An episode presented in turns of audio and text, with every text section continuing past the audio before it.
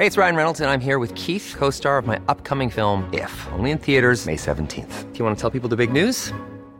All right, I'll do it. Sign up now and you'll get unlimited for $15 a month in six months of Paramount Plus Essential Plan on us. Mintmobile.com slash switch. Upfront payment of $45 equivalent to $15 per month. Unlimited over 40 gigabytes per month. Face lower speeds. Videos at 480p. Active Mint customers by 531.24 get six months of Paramount Plus Essential Plan. Auto renews after six months. Offer ends May 31st, 2024. Separate Paramount Plus registration required. Terms and conditions apply if rated PG. Ahora inicia A la Una con Salvador García Soto. A la Una. Donde la información fluye, el análisis se explica y la radio te acompaña. A la Una con Salvador García Soto. A la Una. Comenzamos. Estas propuestas son a todas luces distintas y contrapuestas a las reformas que se aprobaron durante todo el periodo neoliberal se prohíbe otorgar las suspensiones contra leyes con efectos generales, algo que ya ha sido recurrente, no nada más en el caso de los ministros, sino también en el caso de jueces y magistrados.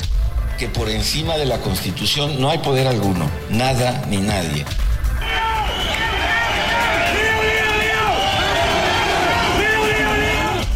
Ahora con mi ley, enterrados en el barro estamos.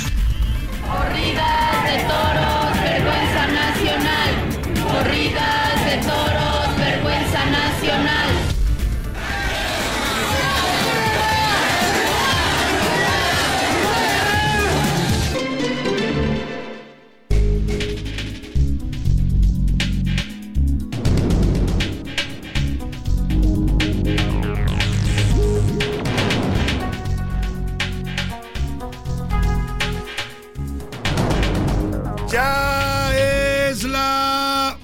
de la tarde en punto en el centro de la República y los saludamos con mucho gusto.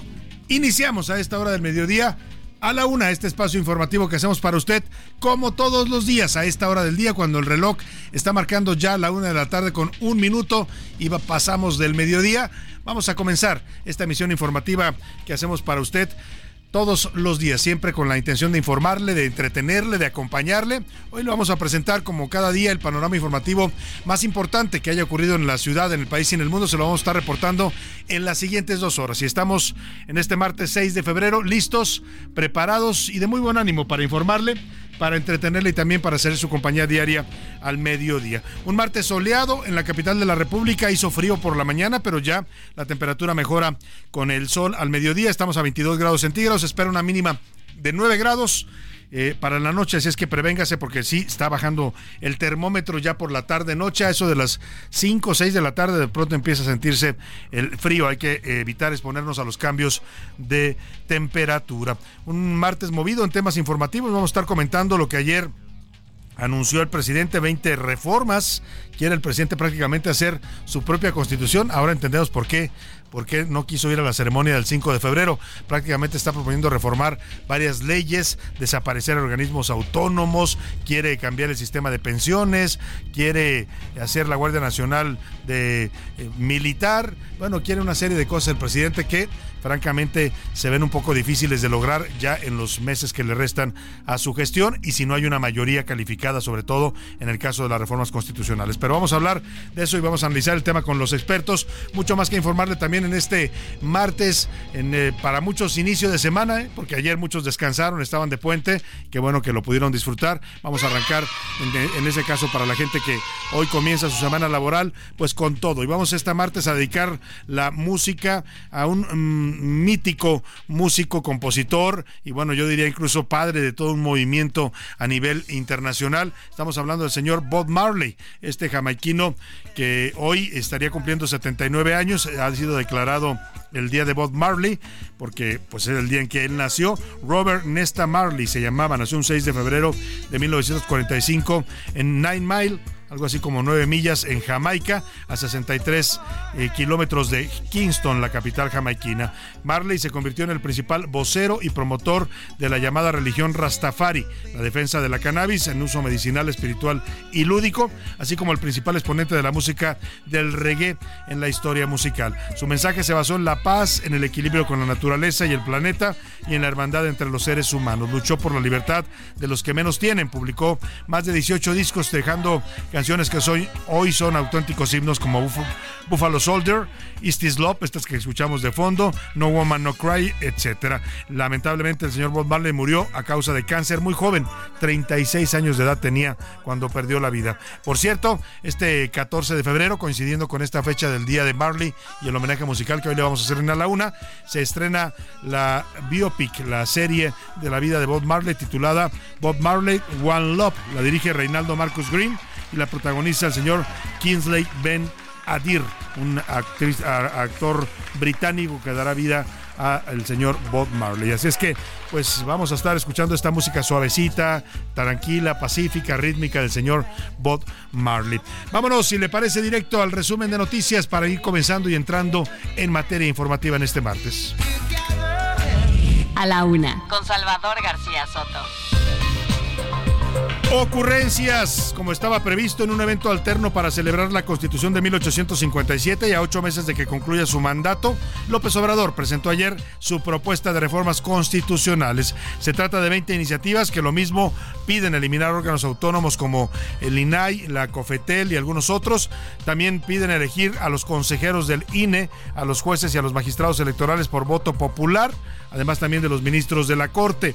Proponen pensiones del 100% para los mexicanos que se jubilen, prohíben los vapeadores, en fin, el presidente metió de todo, haga de cuenta que es una especie de licuado el que hizo con todas estas, eh, eh, un tutti frutti de leyes y reformas, ¿por qué no? Al cuarto para las 12. Le voy a tener toda la información y vamos a analizar estas propuestas del presidente. También el miedo impera. En Guerrero la violencia ha provocado ya la suspensión de actividades básicas en algunos municipios. En Chilpancingo, por ejemplo, no hay transporte público desde ayer, está paralizada la capital del estado. Las clases han sido suspendidas, dependencias de gobierno están laborando a distancia. En Iguala fue suspendida la Feria de la Bandera, un evento que se realiza cada inicio de mes en este municipio guerrerense.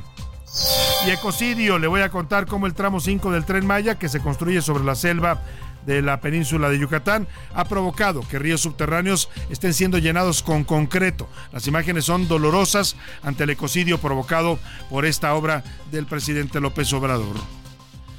Y revés, un tribunal federal de apelaciones en Columbia, en los Estados Unidos, dictaminó que el expresidente Donald Trump puede ser juzgado por su relación con la insurrección del asalto al Capitolio ocurrida en enero de 2020.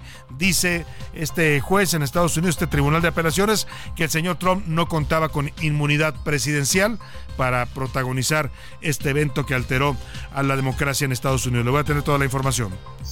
En la segunda hora de la una le vamos a platicar sobre, le vamos a presentar la segunda parte del reportaje especial sobre fentanilo. En esta parte, Milka Ramírez nos habla del uso ilícito de esta droga, la producción de pastillas de fentanilo en México y los estragos que está causando en la vida de las personas, tanto en Estados Unidos como en México, el consumo de este potente y letal opioide. En los deportes ponchados, México quedó eliminado de la Serie del Caribe y ahora disputa la opción de no ser el último lugar en esta competencia. Además, entre máscaras de luchadores, referencias a Taylor Swift y promesas de juego, se celebró el Día Internacional de los Medios con los protagonistas del próximo Super Bowl 58. Nos va a platicar de todo esto el señor Oscar Mota. En el entretenimiento, Anaya nos va a contar del famoso actor que afirma que Ricky Martin lo quiso conquistar por Instagram. Bueno, vamos a ver de quién se trata. Ya nos platicará Anaí Arriaga. Como ve, tenemos un programa con mucha información, con muchos temas distintos, tópicos diferentes para estarle informando, comentando y también cuando se pueda, ¿por qué no? Hacemos debate de los temas de la agenda pública. Más adelante le planteamos preguntas para que usted opine y participe de este espacio que es suyo. Vámonos directo a la información que usted debe conocer el día de hoy. Estas son las de cajón en A la Una.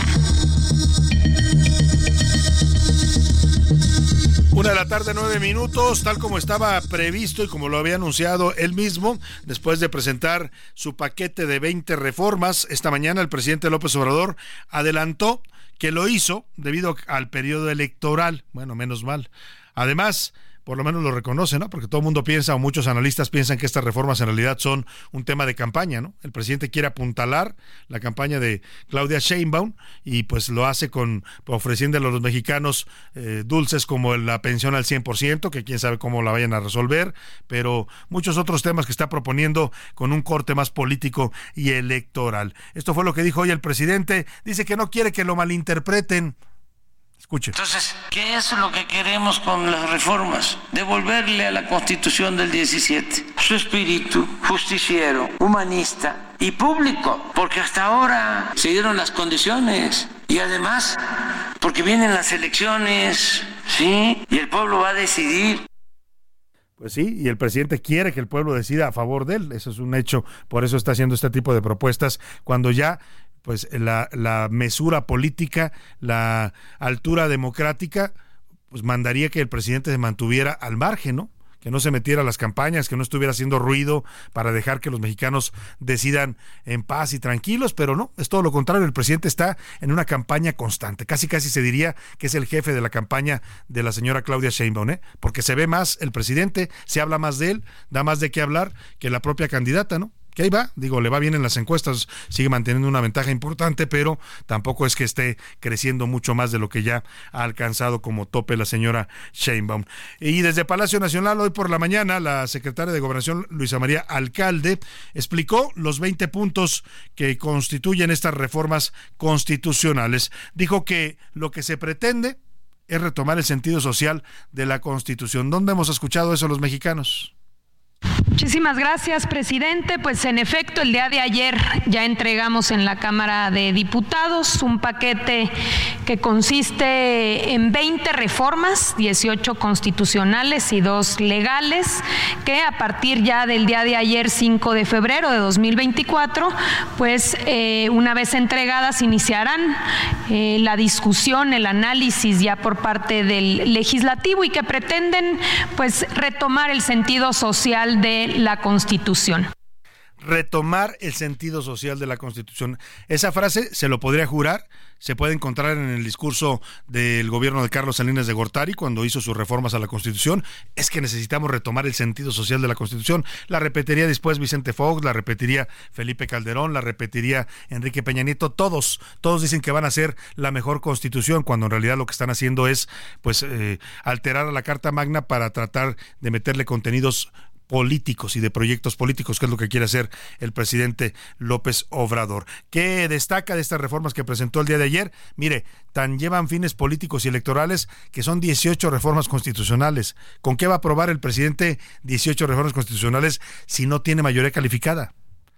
Si acaso pasarán las dos legales, porque esas las puede aprobar solo Morena y sus aliados. Pero bueno, el tema es que destacan entre las propuestas que ayer presentó por la tarde el presidente la reforma al sistema de pensiones de 1997 y también de 2007. Lo que están proponiendo es desaparecer las actuales, el actual sistema de ahorros para el retiro para crear una nueva pensión pues eh, pagada por fondos eh, igual tripartitas de empresarios, pero también en la que el gobierno pondría más dinero. Se habla de una bolsa de 64 mil millones de pesos para arrancar el fondo de estas pensiones. Lo malo eh, con esto es que pues las pensiones van aumentando cada vez más, o sea, cada vez más gente se va jubilando y eso va aumentando la demanda de recursos y la verdad que se sepa que se sepa, por lo que reporta el SAT en materia de recaudación, el país tiene en estos momentos serios problemas en materia presupuestal. Pero esa es una de las propuestas quizás de las más populares y atractivas, porque si usted le dice a cualquier mexicano, ¿te quieres jubilar con el 50% o con el 100%? No, pues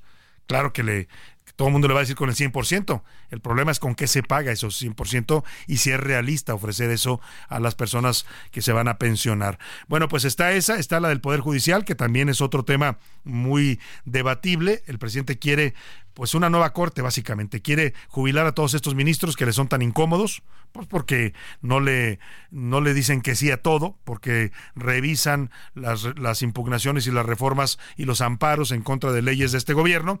Quiere desaparecerla para elegir una nueva corte. ¿Cómo la quiere elegir? Ese es el cambio que propone por el voto directo y popular ese voto que hoy gana y arrasa Morena, pues ahora quiere que lo arrase también en la Suprema Corte de Justicia de la Nación. También propone desaparecer organismos autónomos como la COFETEL, el INE, la Comisión Reguladora de Energía, bueno, todos los, todos los organismos que tienen un cierto contrapeso y representan un contrapeso al poder del presidente o del gobierno, los quiere desaparecer.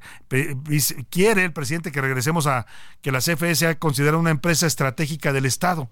Otra vez quiere volver a los tiempos de López Mateos, del echeverrismo, cuando estas empresas Pemex y CFE pues eran muy grandes y eran prácticamente monopolios. Es lo que quiere regresar el presidente. Bueno, pues estas reformas las presenta aún sin consenso con la oposición y sin mayoría calificada. ¿Qué futuro tienen? Iván Márquez nos platica cuál es la ruta que tendrá tendrán que seguir las 20 reformas del cuarto para las 12 de López Obrador. El presidente López Obrador destacó 20 puntos de las iniciativas de reforma a la Constitución que presentó este lunes. Expresó que estas tienen como objetivo modificar el contenido de artículos antipopulares que fueron añadidos a lo largo de lo que denominó el periodo neoliberal y buscan fortalecer ideales relacionados con el humanismo, la justicia, la austeridad y la democracia. De iniciativas de reformas legales orientadas a modificar el contenido de artículos antipopulares que fueron introducidos durante el periodo neoliberal o neoporfirista las iniciativas que presentó pretenden 1. Reconocer a los pueblos, comunidades indígenas y personas afroamericanas como sujetos de derecho público. 2. Reafirmar el derecho a la pensión de adultos mayores a partir de los 65 años y aumentar el monto año con año. 3. Otorgar becas en todos los niveles educativos. 4. Garantizar atención médica integral de forma gratuita a todos los mexicanos. 5. Que los trabajadores y sus familias sean dueños de sus viviendas. También buscará prohibir el maltrato a los animales. Proscribir en el territorio nacional la extracción de hidrocarburos mediante el fracking, prohibir en México el maíz transgénico, además, prohibir el comercio de vapeadores. No permitir bajo ninguna circunstancia que el aumento al salario mínimo sea menor a la inflación anual. El salario mínimo para maestras, maestros de educación básica de tiempo completo, así como el de policías, guardias nacionales, soldados, marinos, médicos y enfermeras, no podrá ser menor a lo que perciben en promedio los trabajadores al Seguro Social. Se propone revertir las reformas de pensiones también buscará garantizar el derecho a la educación y el trabajo. Los campesinos contarán con una jornada segura y permanente. Se utilizarán para trenes de pasajeros los 18 mil kilómetros de vías férreas concesionados durante el gobierno de Ernesto Cedillo. En materia laboral, para que los trabajadores puedan jubilarse con el 100% de su salario, propuso. A los trabajadores en general, desde el primero de mayo de 2024, se va a crear un fondo semilla de 64 mil 619 millones de pesos que se irá incrementando poco a poco. También la reforma electoral, con la disminución de gastos destinados a campañas y a partidos políticos. También que los jueces sean electos por el pueblo. Otra, que la Guardia Nacional forme parte de la Secretaría de la Defensa Nacional. También convertir en política de Estado la austeridad republicana. Y la reforma 20, eliminar dependencias y organismos autónomos. Las iniciativas fueron entregadas este 5 de febrero a la Cámara de Diputados por la Secretaria de Gobernación. Eh, iniciativas que mm, reivindican los derechos de la población del pueblo de México y que nuevamente retoman el sentido social de la Constitución de 1917. Con información de Luis Pérez Curtat, para la una con Salvador García Soto, Iván Márquez. Bueno, pues ahí está lo que propone el presidente. Hay una serie de enunciados que mencionaron también ayer, que evidentemente llevan un alto contenido político. El presidente dice que no se quiere meter en las elecciones, pero bueno, pues es, es un decir nada más porque se está metiendo con todo, no de ahora, ¿eh? desde hace rato. El presidente está metido a hacer la campaña, quiere a toda costa eh, que gane su partido las próximas elecciones y este tipo de propuestas que lanza pues son básicamente dirigidas a eso. Oiga, y de último momento hay información importante que está generándose en Sudamérica. Se está reportando en medios chilenos la caída de un helicóptero en la zona de las aguas del lago Ranco, esto en la región de los ríos al sur del país. La noticia que está confirmándose y está en desarrollo es que en ese helicóptero que se desplomó iba viajando el expresidente de Chile, Sebastián Piñera. Vamos a ir hasta Chile en este momento con Kevin Felgueras, un periodista eh, allá en de la Televisión Nacional de Chile, que nos va a dar datos, porque ya algunos medios mexicanos están confirmando la muerte del presidente Piñera, pero vamos directamente hasta Santiago de Chile con este periodista Kevin Felgueras, eh, que nos va a comentar lo que se tiene ya confirmado allá por el parte del gobierno de Chile. Un expresidente importante, ahora le voy a dar datos sobre quién fue o quién es Sebastián Piñera, en, un momento vamos a hacer más el, enlace eh, para eh, saber ver si se confirma esta noticia que algunos medios mexicanos ya están circulando sobre la muerte del expresidente, el señor Piñera. Eh, José Luis Sánchez eh, Piñera, un presidente de derecha, el último presidente de Chile antes del señor Gabriel Boric, que llegó eh, por la vía de la, un partido de izquierda. Eh, platícanos sobre su trayectoria y quién es o quién era, dependiendo de lo que confirmemos ahora con este reporte que vamos a hacer, este enlace que estamos haciendo hasta Santiago de Chile, el señor Juan Sebastián Piñera Echenique. Salvador, eh, buenas tardes, buen martes. Comenzó a circular, todo comenzó, Salvador, por un audio que ahorita nos vamos a escuchar, un audio que comenzó a circular a través de redes sociales, pero bueno, eh, y ahí se informaba de justamente de la caída de este, de este helicóptero. Por lo pronto, bueno, pues fue el, es el anterior presidente de Chile, el señor Sebastián Piñera, eh, justamente dejó el cargo apenas en el 2022, dándole paso al joven Gabriel Boric. estuvo precedida por Michelle Bachelet, y bueno, lo sucedió el señor Gabriel Boric. Él, dentro de todo lo que hizo en Chile, formó parte él y fue uno de los principales impulsores para una nueva constitución que al final no se configuró y es uno de los grandes proyectos que también Gabriel Boric ha echado para adelante. En el campo político se, se desempeñó también como senador Salvador allá, además fue eh, diputado.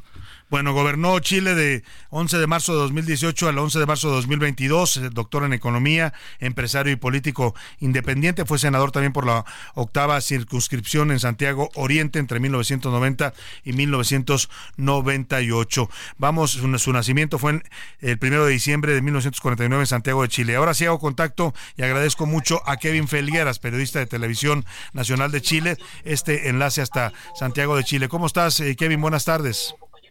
Hola Salvador, claro, una información que todavía no tiene una confirmación oficial, eso debo decirlo para ser bien responsable con, con el detalle, de todas maneras Lamentablemente ha sido eh, confirmado por algunos de sus cercanos. Pudimos hablar hace un rato, personalmente hablé con un par de exministros que trabajaron con Sebastián Piñera y me lo confirman. Eh, de todas maneras, estamos a la espera de una vocería oficial. Esto al menos desde que volvió la democracia en Chile, no había pasado con ningún expresidente. El único expresidente que, que falleció era Patricio Elwin, donde hubo un, funeral de Estado. Eh, el resto de los expresidentes se mantenía vivos y por ahora estamos a la espera de una confirmación que entendemos podría entregar incluso el, propio presidente de la República, Gabriel Boric. De todas maneras, la información eh, que ha surgido eh, a través de distintas fuentes es que eh, el expresidente Sebastián Piñera se encontraba de vacaciones en el lago Ranco, se encontraba visitando a un amigo empresario de apellido Cox y al salir de su casa junto a su familia habría tomado este helicóptero y que en el trayecto, producto del mal tiempo que existe en la zona sur de Chile, eh, se habría suscitado esta situación donde eh, los otros ocupantes de la aeronave habrían logrado soltarse las amarras, los cinturones de seguridad, habrían logrado escapar del helicóptero, pero según la información, eh, eh, el expresidente no habría logrado salir. De todas maneras, insisto, es una información preliminar que estamos todos esperando a una confirmación oficial, de la más alta naturaleza, o sea, que sea el presidente de la República el que lo diga. Claro. Ahora, en lo que se tiene esta confirmación oficial, ya nos decías tú que fuentes ya muy cercanas al expresidente chileno han confirmado el deceso, pero vamos a esperar, como dices tú, la información oficial. Eh, ¿Qué nos puedes comentar brevemente, Kevin, sobre eh, la importancia, la, figura del el señor Piñera en el Chile contemporáneo? Sebastián Piñera eh, es uno de los dos eh, personeros políticos que ha logrado tener la presidencia dos veces en Chile. Eh, la otra es Michelle Bachelet. Sebastián Piñera encabezó el gobierno cuando fue el estallido social en el año 2019. Ustedes se recordarán esas imágenes acá, acá en Chile. Eh, también fue gestor de, varias reformas. Tú mencionabas bien su, su, hoja de vida, ¿no? Eh, es doctor en economía, tuvo un gobierno que se enfocó en su primer gobierno en manejar eh, de lo mejor, de la mejor manera posible la, la, economía y en el segundo gobierno impulsando ciertas reformas que tuvieron que verse detenidas no solo por eh, el estallido social, sino que la posterior pandemia. Eh, en torno al manejo de la pandemia del gobierno de Sebastián Piñera, de manera internacional, ha sido reconocido como uno de los mejores manejos que hubo en, Chile, entendiendo que llegó la, vacunación muy pronto acá a nuestro país, a pesar de estar al final del mundo, eh, entre, entre otras materias, que por cierto son parte de la historia que se va a empezar a, relatar desde ahora. Yo, de hecho, muchachos, los voy a tener que dejar porque estoy llegando hasta la casa de... A ver, se cortó la comunicación, justo nos estaba diciendo que en este momento iban a trasladarse hasta... Vamos, Kevin, ¿nos estabas diciendo?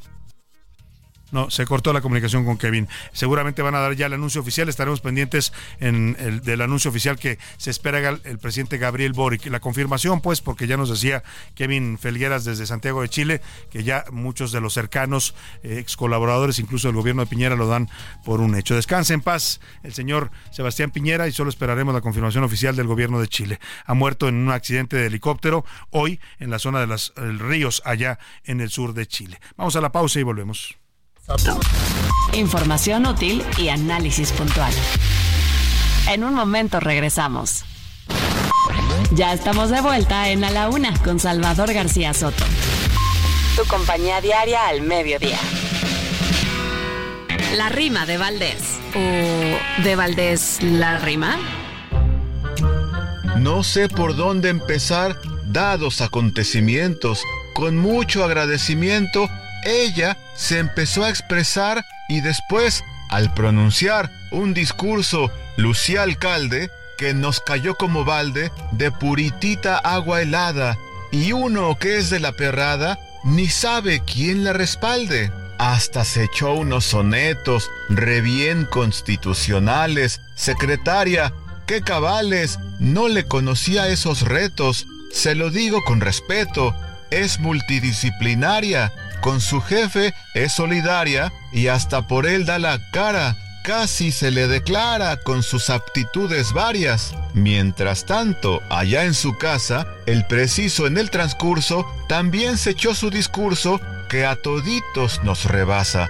Muchos dijeron, se pasa, va a acabar con los afores, dependencias, cosas peores, no va a dejar de dar lata, constitución, chocolata, Agárrense, mis señores.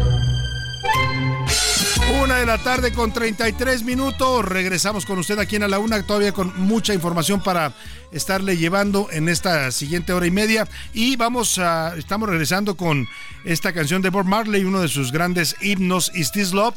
Esta letra que pregunta si es esto amor, pues refleja un mensaje sencillo pero muy profundo sobre el amor y la convivencia en la pareja, donde el señor Marley pues dice que hay que amar, pero hay que tratarse bien como pareja, hay que eh, ser eh, siempre detallista, demostrar el amor no solo de manera ocasional, sino todos los días y sobre todo todas las noches. Parte de lo que dice en esta canción, con un techo, estaremos juntos con un techo justo sobre nuestras cabezas, compartiremos el refugio de mi cama de soltero. Estamos homenajeando a Bob Marley porque hoy, un día como hoy, nació este gran cantante jamaiquino jamaiquino y se le considera el día de Bob Marley. Seguimos, seguimos escuchando, por supuesto, a Bob Marley y con más información para usted aquí en A la Una. A la Una. Con Salvador García Soto.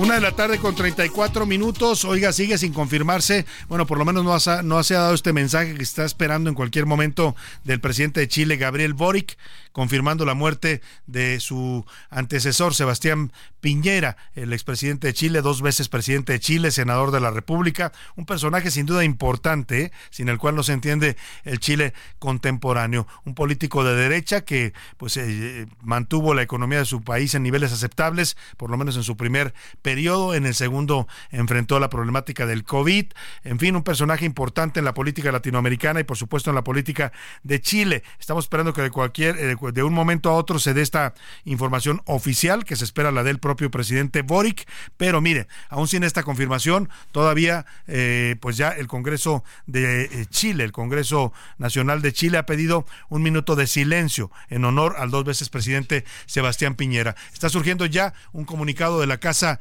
de la ah perdóneme no es reacción perdóneme creí que era un comunicado del de, eh, gobierno de Chile no es un comunicado argentino. Es que empiezan ya empiezan ya las reacciones en el mundo la Casa Rosada en un comunicado de prensa eh, firmado fechado en Buenos Aires el día de hoy está lamentando la muerte de Sebastián Piñera también se han pronunciado ya algunos otros actores latinoamericanos Iván Duque quien fuera presidente de Colombia de 2018 a 2022 dice siento el dolor más grande por la muerte de mi gran amigo y compañero Sebastián Piñera. Esto lo dice en sus redes sociales. Un líder único, un ser humano íntegro y amigo como pocos que siempre apoyó a Colombia. Mi solidaridad con toda su familia. Querido Sebastián, siempre estarás en nuestra memoria y defenderemos tu legado, dice el expresidente colombiano, sobre eh, pues con quien le tocó prácticamente eh, gobernar. Fueron contemporáneos, él gobernaba eh, Duque en Colombia y Sebastián Piñera en Chile. También se está pronunciando Luis Lacalle, un político uruguayo, el actual es el actual es un político importante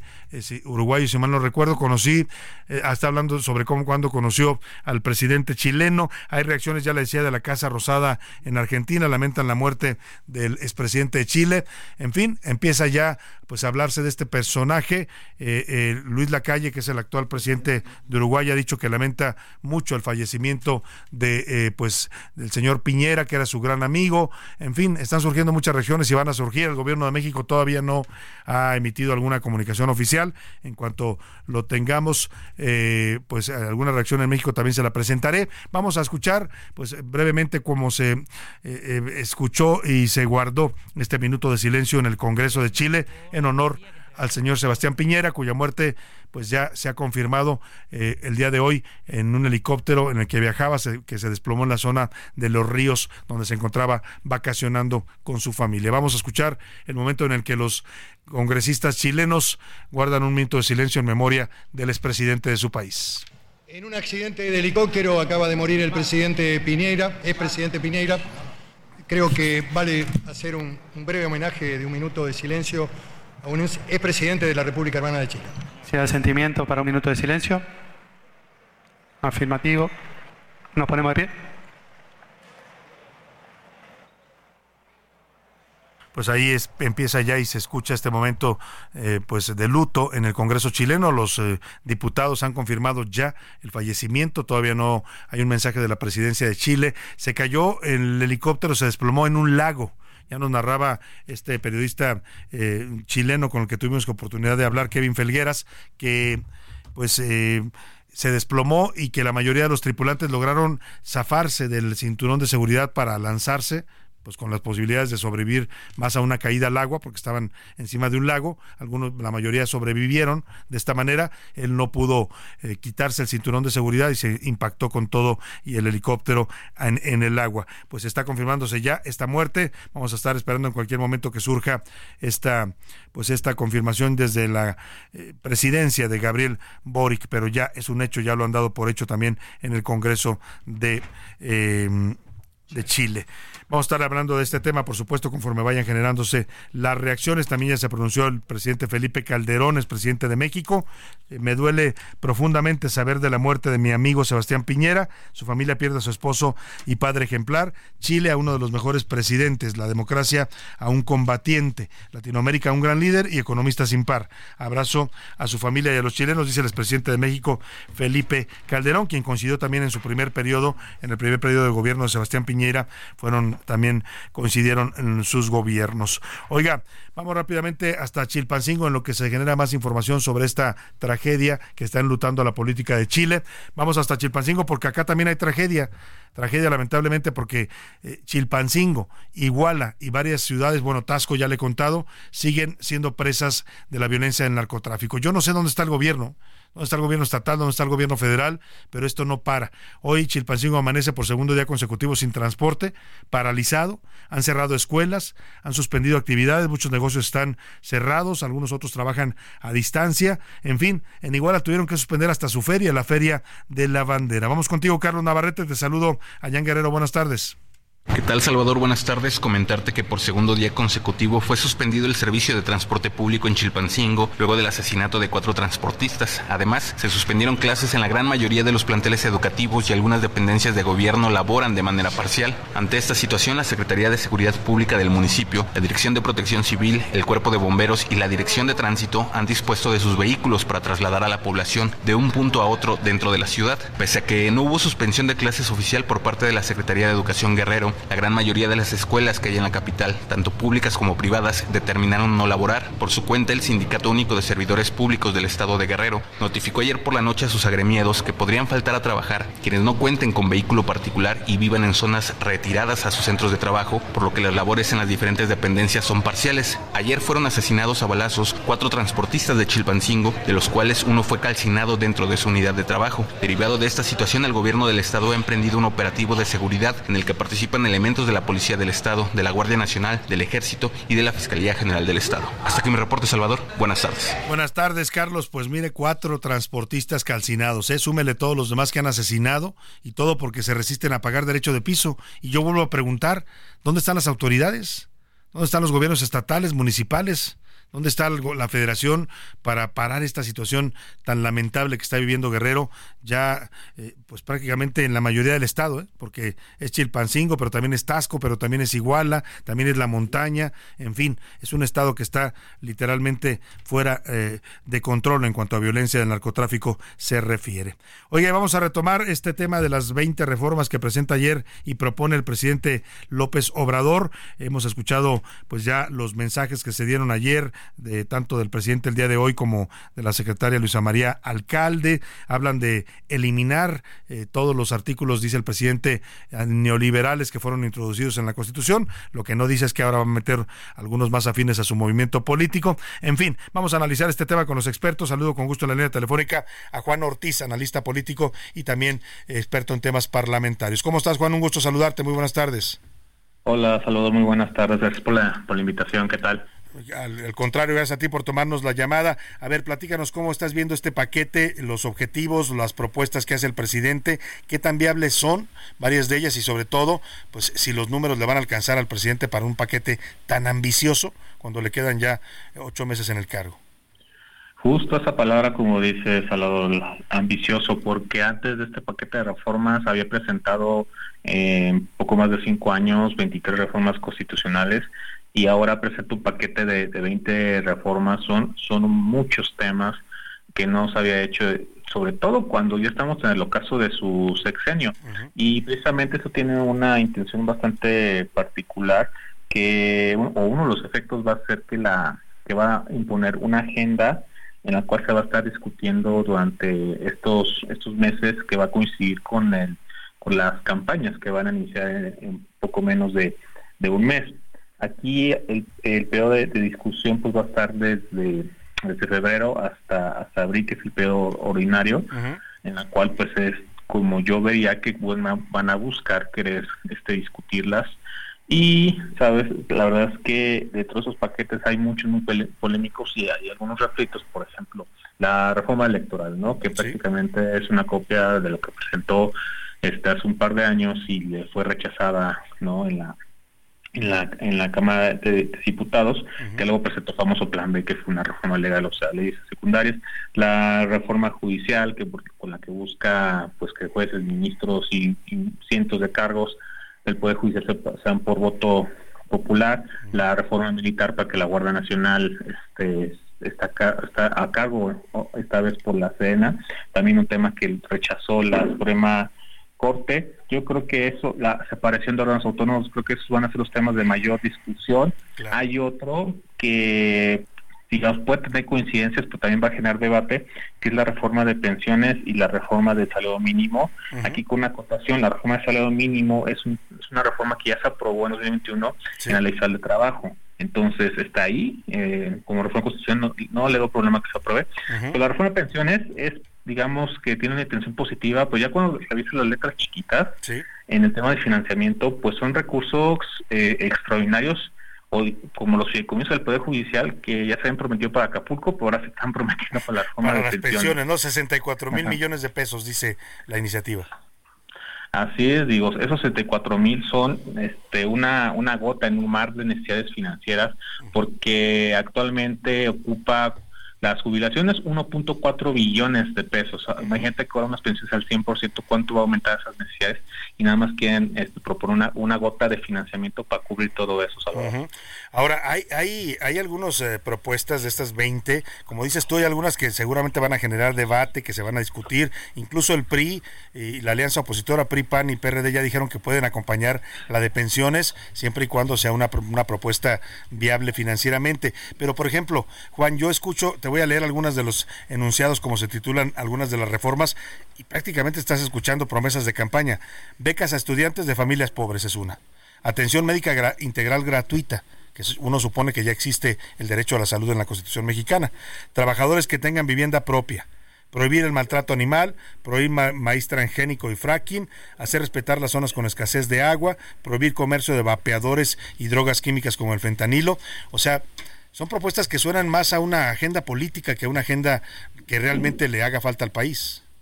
Toda la razón, Salvador. Es precisamente que mucho se comentaba que lo que realmente quiere el presidente es que el proceso de todas las campañas giren en torno a él y esta serie de propuestas. Y justamente hace unos minutos ya confirmó Claire Sheinbaum, o sea, no era sorpresa, de que van a hacer las sus propuestas y les va a estar acompañando en estas en estas campañas.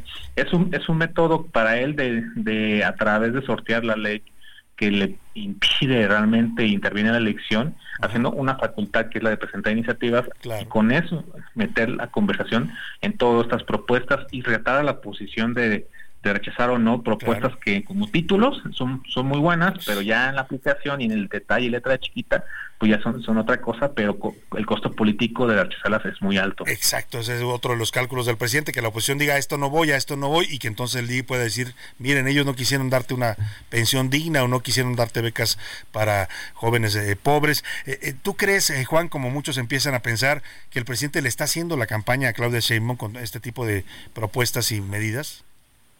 Más que hacer la campaña de Clara Sheinbaum es lo que está haciendo López Obrador, es, eh, va a sonar parecido pero no lo es, es su propio legado y que esto le, permita llegar a otros sexenios. No va a estar él, ¿no? Le impide la Constitución, pero es una forma de que él esté presente en esta campaña y en los próximos seis años y en esta ocasión le tocó Claudio Sheinbaum, pues lleva ahí este el bastón de mando, que no parece bastón de mando, pero es, pues es su intención, o sea, es, es, él, es como persona, como él mismo. Y cada Y más es el personaje secundario que le va a ayudar a ese fin, Pues bueno, ahí está bastante claro cómo lo dices y cómo lo planteas. Una agenda, prácticamente le está imponiendo ya una agenda de gobierno a la próxima eh, candidata a la presidencia de Morena. Pues vamos a estar de, de, gobierno y de campaña también, ¿no? Porque son compromisos que adquiriría ella, ya los está adquiriendo para si llega a eventualmente a ganar la presidencia.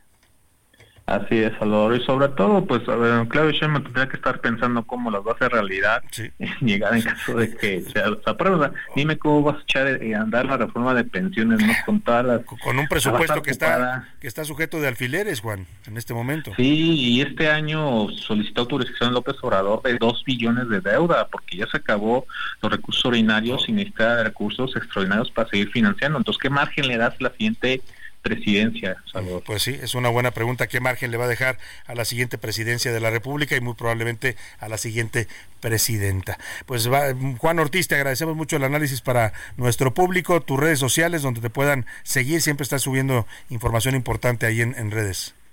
Muchas gracias, Salvador. Creo que sí, me puedes seguir principalmente en X y en Instagram como Juan-Ortiz MX. Muchas gracias, Juan Ortiz. Muy buena Hasta tarde. luego, Hasta gracias. luego. Ahí está el análisis sobre estas propuestas. Yo coincido, ¿eh? la mayor parte de ellas, pues algunas son atractivas, claro que son atractivas. Yo le decía a nadie que le pregunten si quiere una pensión del 100% va a decir que no. Nada más que el tema es cómo lo hacemos. Bueno, pero ahorita eso no importa tanto. Lo que importa es dar el golpe de efecto, que es lo que está haciendo el presidente, y lo dice bien Juan Ortiz, nuestro analista, para pues eh, dar, fijar la agenda de estas elecciones. Él quiere que se hable de estos temas, quiere que se debata sobre ellos y quiere dominar las campañas, pues. O sea, aunque no esté en la boleta, él quiere estar en la elección, en la campaña, porque al final muchos piensan que ese es el, el verdadero digamos, la verdadera personalidad de López Obrador. López Obrador es más un candidato que un gobernante. O sea, le gusta más andar en campaña que gobernar, ¿no? Hay cosas del gobierno que él ya lo ha dicho, le dan hasta flojera, ¿no? Pero eso sí, hacer campaña y estar hablando todos los días, eso se le da muy bien. Ahí está, ahí dejamos el tema y vamos rápidamente hasta Chapingo. Oiga, la Universidad Autónoma de Chapingo, que es una universidad histórica en México, la primera universidad dedicada 100% a los temas agrícolas, pues está teniendo problemas porque esta universidad ubicada ya en el Estado de México fue literalmente intervenida ayer por la Policía Estatal llegaron y entraron, algo que es bastante delicado porque se supone que hay una autonomía universitaria que respetar, llegaron y catearon el edificio principal de la Universidad de Chapingo, los eh, policías estatales del Estado de México, en busca del rector. Ángel Garduño. Están acusando al rector de una presunta violación en contra de una estudiante de esa casa de estudios. Hubo resistencia de los alumnos a la entrada de los policías, hubo empujones, jaloneos y los elementos de la Fiscalía de Justicia del Estado de México lograron ingresar al campus después que aseguraron tener una orden, eh, una orden de aprehensión y, y también de cateo por parte de un juez federal ante la autonomía uh, universitaria, pues no localizaron, sí entraron, sí se enfrentaron a los estudiantes, pero al final no encontraron al rector dentro de la universidad. Vamos a eh, escuchar un poco de lo que pasó en esta irrupción de los agentes de la Fiscalía Mexiquense en la Universidad Autónoma de Chapingo, que causó la molestia de decenas de estudiantes, pues que alegaban y argumentaban la autonomía de su universidad. ¡Nos están golpeando! ¡Nos están golpeando!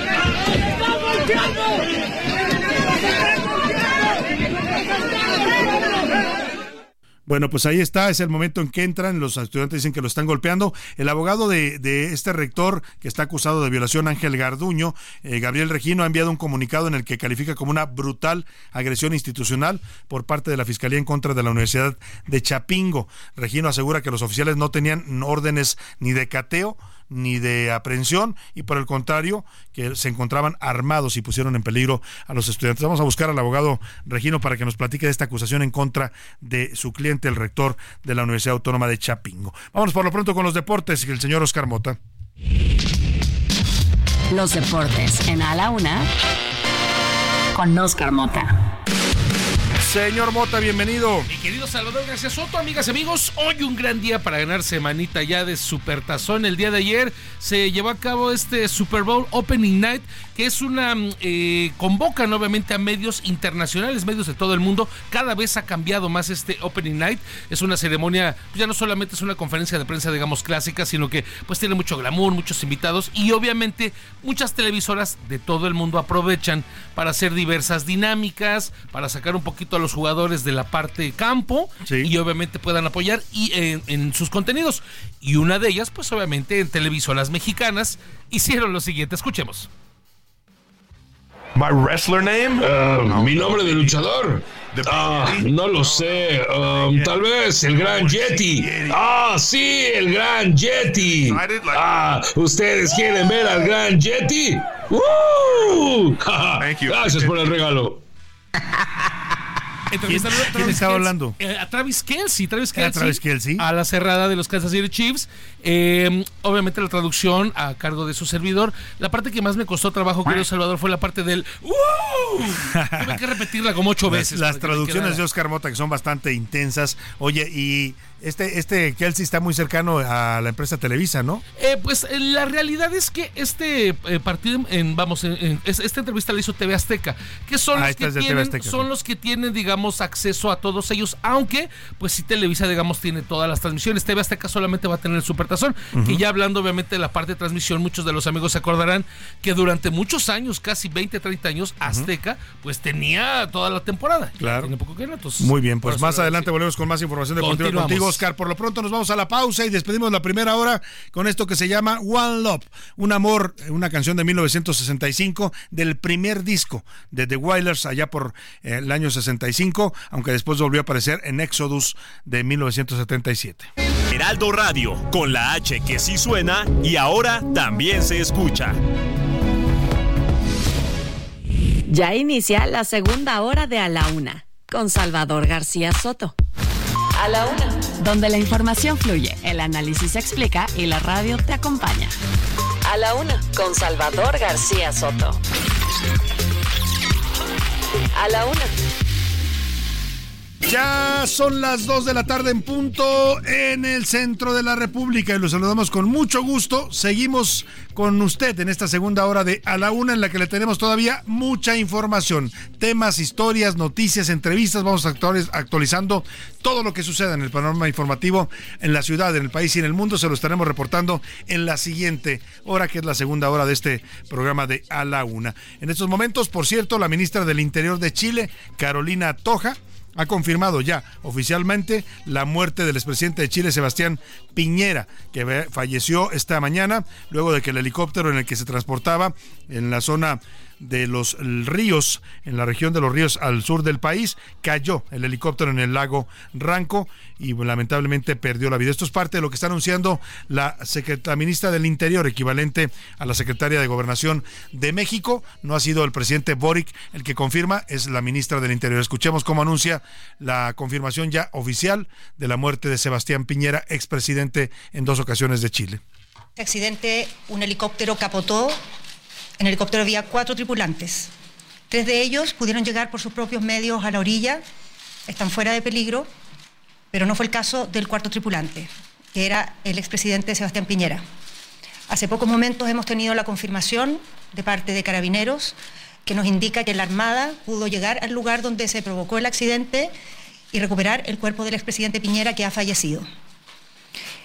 Queremos en primer lugar expresar nuestra conmoción por esta tragedia, hacerle llegar nuestro abrazo solidario a la familia del expresidente, a todos sus cercanos, pero también a todas las chilenas y los chilenos. Porque Sebastián Piñera Echenique fue presidente de Chile, presidente democrático de Chile, en dos oportunidades y tendrá de consecuencia todos los honores y reconocimientos republicanos que merece. Pues ahí está Piñera- anunciando la ministra del Interior de Chile no solo la confirmación oficial ya de la muerte de Sebastián Piñera, sino también que habrá honores y homenajes en su memoria. Mire, esas son las buenas democracias, ¿eh? Él era un presidente de derecha. Este gobierno, la secretaria del Interior, Carolina Toja, es de parte del gobierno de izquierda de Gabriel Boric y no se andan con cosas, ¿eh?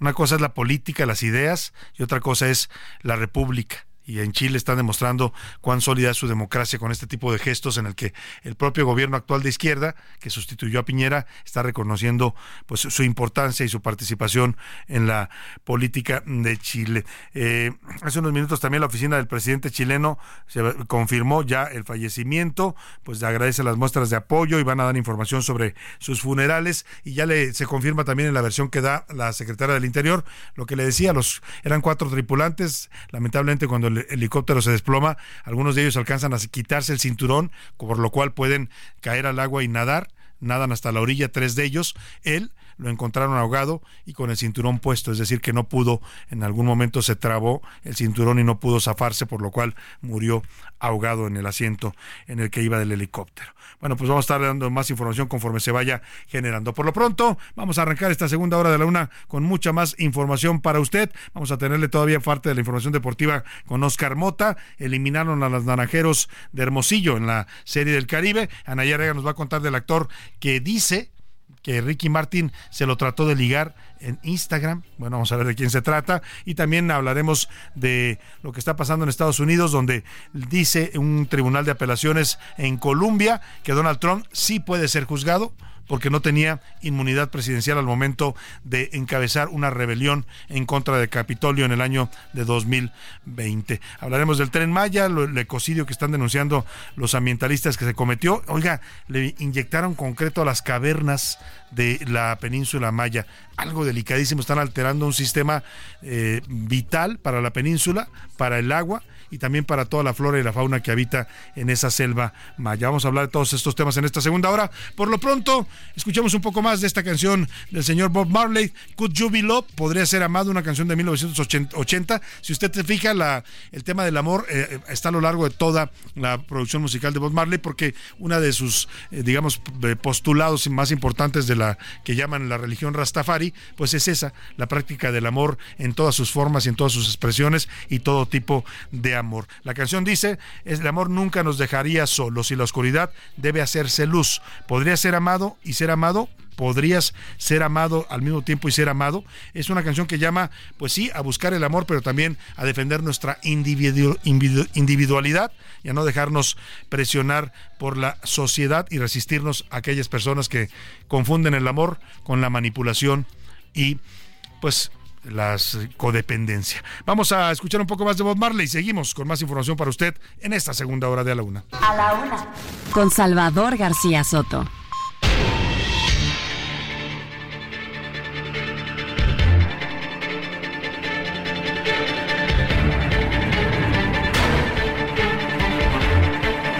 De la tarde con siete minutos. Seguimos con usted en A la Una con más información. Ayer le presentamos la primera parte de este reportaje que nos elaboró Milka Ramírez sobre el uso del fentanilo. Hablamos ayer de la parte médica de este precursor eh, químico, este opioide, que es tan importante para los pacientes, sobre todo en cirugía. Es uno de los opioides más potentes que eliminan el dolor en procedimientos quirúrgicos, por eso es tan importante. Hablamos de esa faceta ayer, que es la que se vería afectada con esto que pretende eh, prohibir el presidente López Obrador, que es prohibir toda la sustancia, no solo su uso eh, como droga. Y hoy vamos a hablar de esta segunda entrega de Milka Ramírez, donde nos explica sobre el uso, producción y distribución ilegal de este opioide en forma de pastillas. Además, conversó también con una persona adicta al fentanilo y que se encuentra en estos momentos en rehabilitación. Es eh, en Estados Unidos ya considerada como una epidemia nacional las muertes por fentanilo que alcanzan los 100 mil y en México hay varias ciudades, incluida la Ciudad de México, donde ya se ha reportado el uso de fentanilo, como droga me refiero. Escuchemos esta segunda parte del reportaje de Milka Ramírez. En México el fentanilo era una amenaza fantasma, un eco a lo lejos. Sin embargo, a finales de diciembre del 2023, un estudio de la revista médica Harm Reduction Journal confirmó que esta sustancia ya se consume ilegalmente en la capital del país. La investigación se realizó durante el 2022 en un festival de música electrónica. Se analizaron 51 muestras de drogas de 40 consumidores anónimos. Ninguno de los usuarios sabía que consumía esta sustancia, ya que se vende mezclado con otras drogas como metafetaminas, heroína y LSD. En 14 de 22 pruebas examinadas apareció el opioide. En el norte del país, el consumo consciente de fentanilo va en aumento. La droga se encuentra con facilidad en las calles. Habla un consumidor de fentanilo. 22 años, ya, que ya no me hacía ningún efecto la vida regular, entonces lo que era fentanilo, más que nada por la recurrencia que hay en la, pues aquí en la ciudad de Tijuana. Los narcotraficantes los enganchan mezclando el fentanilo con otras drogas. Así, sin darse cuenta, se hacen adictos a este opioide. Debido a la dependencia que genera, necesitan una dosis cada vez más fuerte hasta que consumen el fentanilo solo. Habla un consumidor de fentanilo. Eh, empiezo a consumir lo que es fentanilo y poco a poco estoy viendo cómo me está deteriorando, empiezo a perder mi trabajo, pierdo lo que es mi pareja, mis padres me tienen confianza porque pues pongo a vender cosas para poder obtener pues lo que es mi dosis, es bastante difícil mantener una adicción al fentanilo. La rehabilitación por opioides, principalmente el fentanilo, es larga y dolorosa. Entre los síntomas más comunes están las náuseas, vómitos, dolores musculares y de huesos, taquicardia, ansiedad, lagrimeo, goteo nasal, sudoración, presión alta y fiebre. Estos malestares inician dentro de las 6 a 12 horas de no consumir los opiáceos y el síndrome de abstinencia puede alargarse por semanas. Habla el doctor Ángel Prado, director de patronatos de los Centros de Integración Juvenil. Es un síndrome de supresión muy doloroso y que dura entre una y dos semanas. Y esto motiva que las personas recaigan en el consumo. También se puede sustituir este opioide con otro opioide que se conoce como metadona para que sus receptores estén ocupados. La metadona se puede consumir por tiempos largos, incluso dos o tres años, y aunque genera adicción, su consumo no pone en riesgo la vida de los pacientes. Se usa desde hace más de 40 años y funciona porque elimina los síntomas de abstinencia y alivia el deseo de consumir la droga, ya que actúa sobre los mismos receptores cerebrales. La diferencia es que lo hace de manera más lenta y no genera euforia en quien los consume. El efecto de la metadona en el organismo puede durar de entre 19 y 40 horas, mientras que otros opiáceos tienen una duración de entre 2 y 4 horas dependiendo de la dosis y la dependencia del consumidor. Habla un consumidor de fentanilo. Ahorita estoy empezando con el tratamiento con lo que es la metadona y pues me empiezo a sentir pues estable. Fíjate que ya no siento esa sensación que siente como de que ocupo algo. La rehabilitación dura en total entre 3 y 6 meses. Al inicio el consumidor debe de asistir entre 2 y 3 veces por semana. Posteriormente, las asistencias son menores. El tratamiento se debe de acompañar de ansiolíticos y antidepresivos con respaldo psicológico. ¿Y por qué es importante recibir ayuda? Porque el fentanilo es potencialmente mortal. Para una sobredosis con esta sustancia se necesitan tan solo 2 mililitros. Habla el doctor Ángel Prado, director de patronatos de los Centros de Integración Juvenil. El fentanilo es una es un opioide que actúa fundamentalmente en el sistema nervioso central, en receptores que están por todo el sistema nervioso central, pero particularmente en una zona del cerebro que tiene que ver con la respiración. Y estos opioides actúan como importantes depresores de esta zona.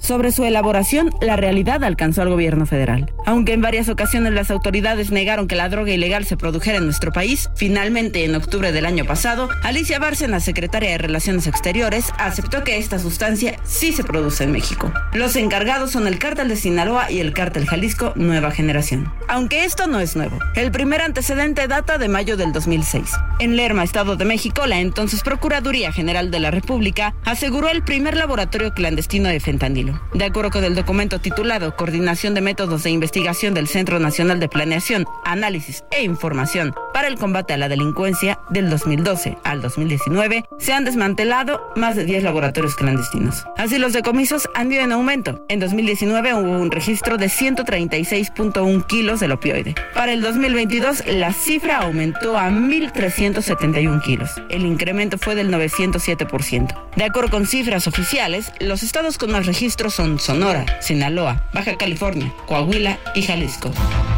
Y es que su elaboración es económica a comparación de la heroína o la cocaína. Un kilo de fentanilo puro alcanza para fabricar hasta un millón de pastillas. El costo de producción es de un centavo de dólar y en las calles se vende aproximadamente en 10 dólares. Habla un consumidor de fentanilo. La verdad no te manejo yo dosis exactas, pero podríamos decir que con lo que te compras unas papas y una soda puedes conseguir lo que sería una dosis. Esta es la droga de doble filo. En manos adecuadas mejora significativamente la calidad de vida de quienes la necesitan. En manos equivocadas le arrebata la vida a quienes la consumen. Para A la Una con Salvador García Soto, Milka Ramírez. Bueno, pues ahí está esta investigación de Milka Ramírez sobre esta droga letal, la droga de la muerte, le llaman al fentanilo. Hay que tener mucho cuidado. Eh, si usted detecta alguna conducta extraña, pues siempre hay que estar pendiente del consumo de drogas por parte, sobre todo de las personas más jóvenes. voy a proporcionar los teléfonos del Centro de Integración Juvenil que siempre apoyan en estos casos. Si usted detecta algún comportamiento extraño y quiere ayuda profesional, el número del Centro de Integración Juvenil es 55 52 12 12 12. Repito, 55 52 12 12 12. Y también tienen un WhatsApp donde puede mandar mensajes para pedir apoyo. 55 45 55 12 12. Repito, WhatsApp 55 45 55 12 12. Hay que estar atentos. Esta droga es letal y lamentablemente ya se está distribuyendo también en las calles de algunas ciudades de la República, incluida la Ciudad de México. Hay casos ya muy lamentables en Tijuana. Se puede ver ya gente en algunas zonas de Tijuana y Mexicali deambular por las calles porque esta, esta droga, esta droga, de hecho el consumidor con el que habló Milka Ramírez para este reportaje es de Tijuana, pues esta droga los convierte en una especie de zombies o sea, se van deteriorando muy rápidamente. Una persona que consume puede morir en eh, dos meses de consumir eh, eh, esta, este producto. el tiempo que duran, digamos, como, como consumidores no es muy largo porque el daño, el daño de la droga es bastante fuerte. Varía, depende de la persona, pues, pero si hay una dosis muy fuerte, con una sola dosis el consumidor puede morir. Si son dosis controladas puede sobrevivir más tiempo, pero se va volviendo adicto cada vez más y eso lo va volviendo lo que le decía, lo que se ve en las calles también de varias ciudades de Estados Unidos, gente que deambula como zombies perdidos en la nada.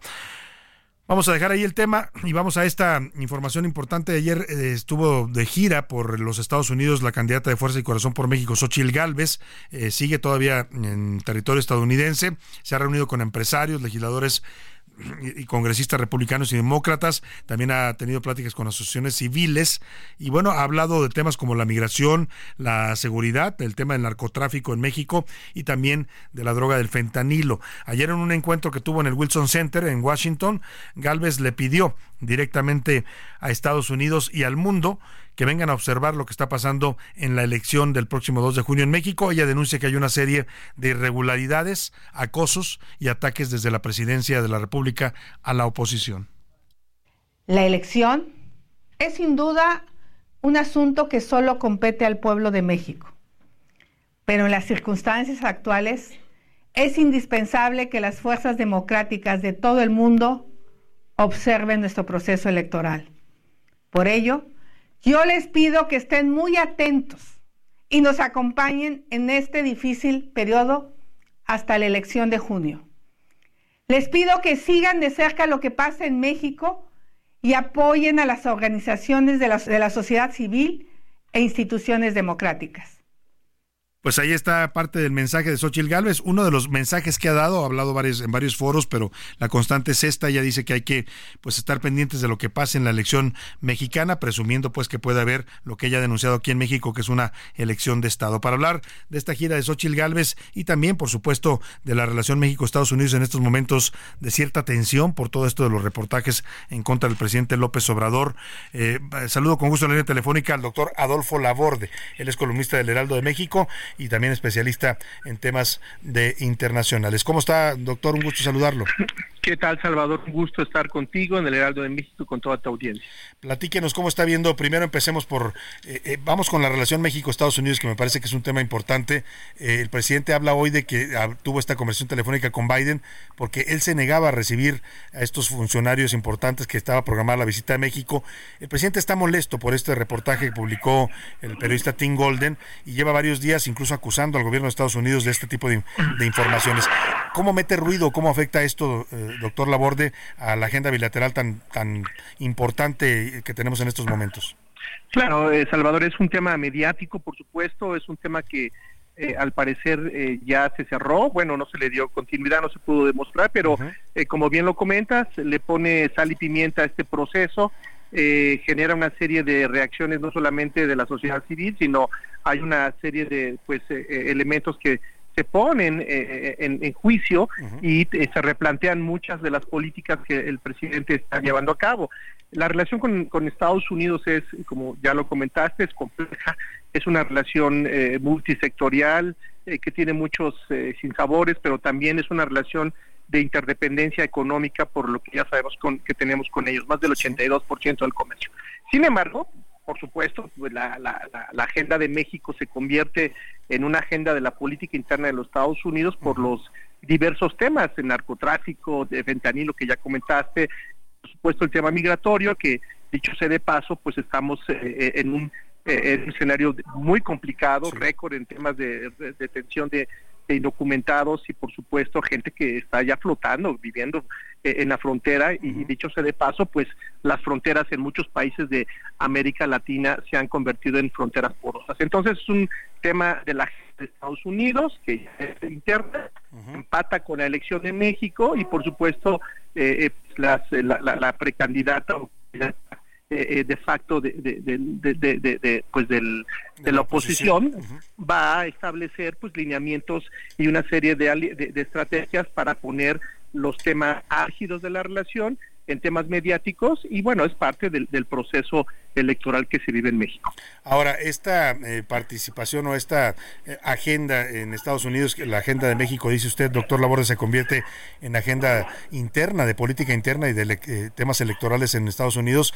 ¿Qué tanto influye Estados Unidos? Porque en el imaginario mexicano hay esta idea de, no, los gringos van a en algún momento decidir hacer algo contra López Obrador, van a, no van a estar de acuerdo. ¿Qué tanto realmente hay una influencia importante o más allá pues de lo que les importa a ellos que son sus, temas y sus intereses?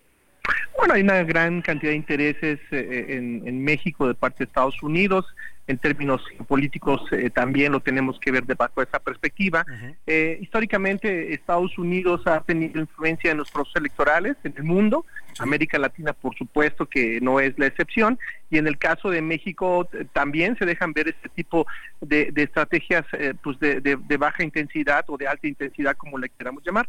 Lo que eh, se filtró, pues me parece que es una muestra de lo que se podría venir y, hay una relación eh, complicada, y hay que decirlo así. México, desde una perspectiva de soberanía nacional, lo está lo está haciendo desde este, pues los principios fundamentales de la política exterior, que es la no intervención, y a mí me extraña mucho eh, este comentario de la señora Xochitl eh, en el sentido de que pues rompe con este principio de política exterior.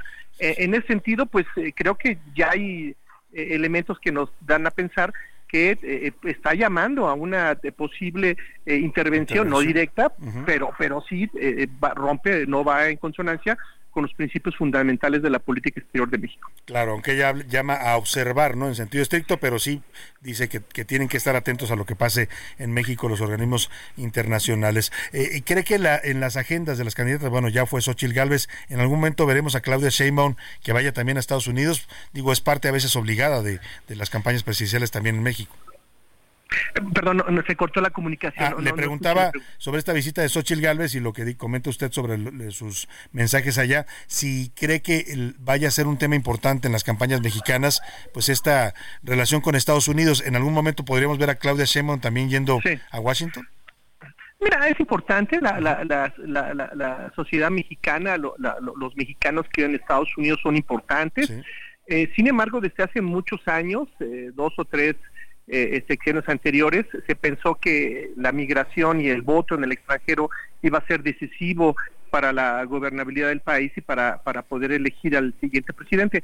Se ha demostrado que no, eh, desafortunadamente el tema de la credencialización ha sido muy bajo, no hay más de 100 mil eh, eh, mexicanos que se han registrado y eso no quiere decir que no sean importantes. Hay un tema de remesas, hay un tema de los clubes de oriundos que tienen cierta eh, influencia en la política regional, eh, pero bueno, es importante que estén allá, es importante que escuchen, eh, que se hable con los interlocutores, con la sociedad civil en Estados Unidos y por supuesto, lo más importante, hacer saber la opinión de México con respecto a la relación con Estados Unidos en los medios de comunicación que ellos leen y, consultan cotidianamente, porque si van a hacer agenda en los medios eh, eh, nacionales, pues yo creo que eso no tiene mucho impacto. Claro. Pues doctor Adolfo Laborde, eh, columnista del Heraldo de México, maestro en Relaciones Económicas Internacionales, pues le agradecemos mucho este análisis, invito a toda la gente a que lo lea, todos los jueves publica su columna La Nao de China en, en las páginas del Heraldo de México y también en el heraldo.com.mx, nuestro sitio online. Muchas gracias, doctor. Hasta luego. Un gusto saludarlo. Vámonos a la pausa con esto que se llama Buffalo Soldier o el soldado de Buffalo de Bob Marley en una canción de 1983. Heraldo Radio, con la H que sí suena y ahora también se escucha. Ya estamos de vuelta en A la Una con Salvador García Soto. Tu compañía diaria al mediodía. Dos de la tarde con 33 minutos. Regresamos con usted en a la una y estamos haciéndolo al ritmo de esta canción de Bob Marley, una canción de 1974 llamada No Woman, No Cry. Una canción que invita a la resiliencia, a levantarse después de sufrir una pérdida y pues a seguir adelante en la vida, porque lamentablemente pues la vida está hecho de eso, de triunfos, pero también de fracasos, de pérdidas, de ganancias. En fin, la letra dice, buenos amigos que te teníamos, buenos amigos que hemos perdido por el camino en este gran futuro no puedes olvidar tu pasado. Así que digo que seques tus lágrimas, digo no. Mujer, no llores. Parte de lo que estamos homenajeando hoy, el nacimiento de Bob Marley. Esta letra se le atribuye a Vincent Ford como Crazy Ballhead eh, y algunas otras canciones también eh, editadas por el señor Bob Marley, aunque también hay teorías que apuntan a que él las escribía, pero para evitar temas de restricciones contractuales, pues se las ponía en nombre de sus amigos. Escuchemos un poco más del gran Bob Marley en el día en el que se conmemora su nacimiento y seguimos con más información para usted en A la Una. El ojo. En A la Una tenemos la visión de los temas que te interesan en voz de personajes de la academia, la política y la sociedad. Hoy escuchamos a Maite Azuela en Romper la Confusión. El ojo público. Salvador, me da mucho gusto saludarte como todos los martes, a ti y a nuestro auditorio. Finalmente llegó el último paquete de reformas del presidente López Obrador. Ya nos había anunciado que traía varias, algunas con temas de trascendencia social, otras con puro revanchismo político, la verdad. Lo cierto es que este grupo de reformas tienen un objetivo único, el de reforzar la campaña de Claudia Sheinbaum, no nos quede la menor duda. Hay una pregunta con muy fácil respuesta que nos puede ayudar a entender esto. ¿Por qué el presidente no presentó este paquete de reformas desde el inicio del sexenio si se supone que pues ayudaban a salvar al país, como ellos mismos han dicho en su discurso. Con un Congreso que no le puede otorgar los votos necesarios para la aprobación de estas reformas, el presidente se lanza con un discurso en el que casi a nada de acabar su carrera como presidente, pues promete cambios. Prometer cambios en el último año de gobierno no es más que el reconocimiento tácito de que pues su sexenio ha fallado y de que vendrán tiempos mejores si es que estas reformas se aprueban. Es decir, su gobierno no nos dejó listos esos mejores tiempos. Ayer, mientras el presidente pronunciaba su discurso de presentación de reformas, en Tasco se derramaba sangre. Hoy el municipio guerrerense amanece sin transporte, sin escuelas y sin negocios abiertos. Pero de eso, Salvador, de la violencia desbordada, del fracaso en la materia de seguridad, de eso no se habla en las reformas. Eso sí, se pretende que sea la Sedena quien ha demostrado una total incompetencia en la política contra la violencia, que sea la cabeza de la Guardia Nacional. En fin, nos quedamos con muchas preguntas al respecto. Ojalá esta reforma tenga suficiente resistencia. Buena tarde a ti y a nuestro auditorio, Salvador. A la una. Con Salvador García Soto.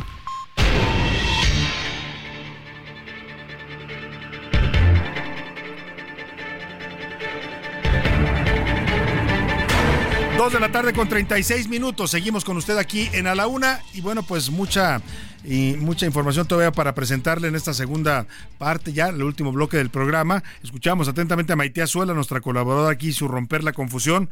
Pues sí, sorprende, sorprende y da mucho que pensar porque el presidente dejó hasta el final de su sexenio reformas que él dice que son importantísimas para el país, ¿no? Las pudo haber eh, intentado, algunas de hecho las intentó antes, las está volviendo a presentar, pero otras que se las sacó pues, literalmente de la manga, ¿eh? Como los magos que sacan conejos del sombrero, así sacó el presidente este tema de las pensiones, sacó también el tema de eh, las becas, del salario mínimo, todo lo que ahora está ofreciendo, que en realidad, insistimos, es una agenda mucho más eh, eh, política y electoral, que está buscando influir en la campaña, que realmente, pues, temas que le urjan o, o que sean prioritarios en este momento para el país. Oiga, vamos a hablar de, hace un rato le comentaba de Xochitl Galvez que anda en su gira por Estados Unidos y pues la han empezado a criticar y a, burlarse en las redes sociales por su, su, inglés, por su pronunciación en inglés. Le pasa a muchos políticos mexicanos, le pasó a Peña Nieto el último, ¿se acuerda usted también en un evento allá en Estados Unidos que no podía decir la palabra infrastructure? Que se volvió hasta meme. Bueno, pues hoy algo similar con Xochitl Galvez. Llama mucho la atención, a mí me llama la atención que los, los bots de la presidencia, estas granjas que maneja el señor eh, Jesús Ramírez y algunos eh, eh, tuiteros o algunas personas ligadas a la 4T se burlan de Xochitl Galvez, ¿no? Cuando, cuando el presidente López Obrador ha dicho que él no habla inglés y que no quiere hablar, porque además no quiere, no quiere aprender, ¿no? Él va a los eventos allá en Estados Unidos y habla en español, lo cual es totalmente válido, ¿no? No está obligado a hablar en inglés, pueden ponerle un traductor, pero eso sí lo que lo ven muy bien, pero cuando Xochitl Galvez habla, porque sí tiene una mala pronunciación, como el 90% de los mexicanos quizás, pero bueno, es, objeto de burlas, memes y críticas por su, por su nivel de inglés. Escuche usted la parte en la que, hablando ayer justamente en el Wilson Center, ante eh, empresarios y políticos de Estados Unidos, pues se avienta esta frase en inglés que le dice al presidente Biden, you have, le quiso decir, you have walk the talk lo que significa hacer lo que se dice. Usted tiene que hacer lo que se dice en inglés. Sin embargo, pues lo que le salió suena bastante raro. Escuche usted. Presidente Biden, You have to walk the talk. que sus acciones respalden sus palabras. Trabajemos unidos para que México sea un país fuerte. You have to walk the talk, ¿no? En vez de you have to walk the talk. Yo no hablo perfecto inglés para nada, pero eh, pues sí, la pronunciación le falla a la señora Galvez como a muchos, muchos mexicanos. Oiga, vamos al tema del tren Maya, porque pues a pesar de las denuncias, de las evidencias, pues a este gobierno ya realmente no le importa nada, todo se le resbala. La obra del tren Maya que inauguró el presidente incompleta.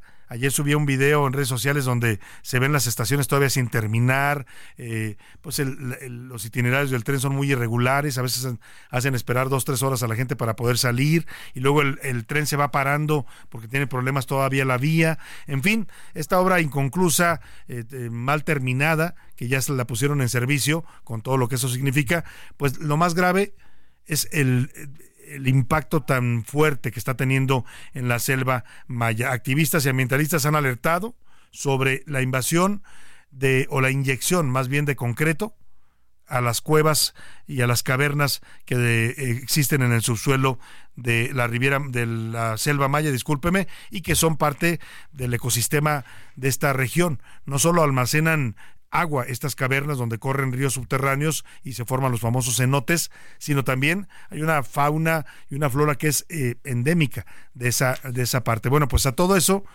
el gobierno y el ejército, porque es el que maneja esta obra del tren Maya, le están inyectando concreto. Vamos con Iván Márquez que nos nos eh, comenta de estos daños. También ya pues se ven eh, los jaguares deambulando ya en las zonas urbanas porque pues, les han quitado su hábitat, les construyeron un muro para los animales. Los animales, pues lamentablemente tampoco se ve que haya pasos para que, crucen esta parte del tren Maya y andan pues desorientados apareciendo ahora en algunas zonas urbanizadas. Escuchemos esto que nos preparó Iván Márquez.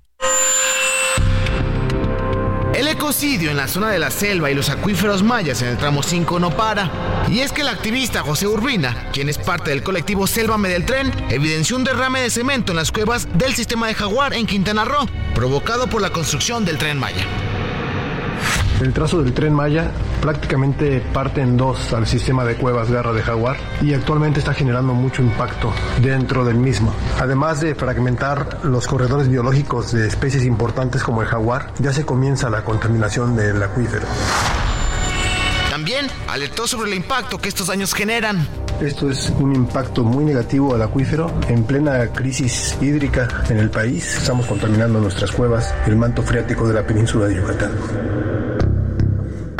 Pero esto no es nuevo. Desde septiembre del año pasado se denunció que iban 119 cavernas dañadas por el tramo 5. Además, las partes subterráneas fueron atravesadas por pilotes de acero, lo que afecta el ecosistema, altera el agua y destruye el patrimonio geológico.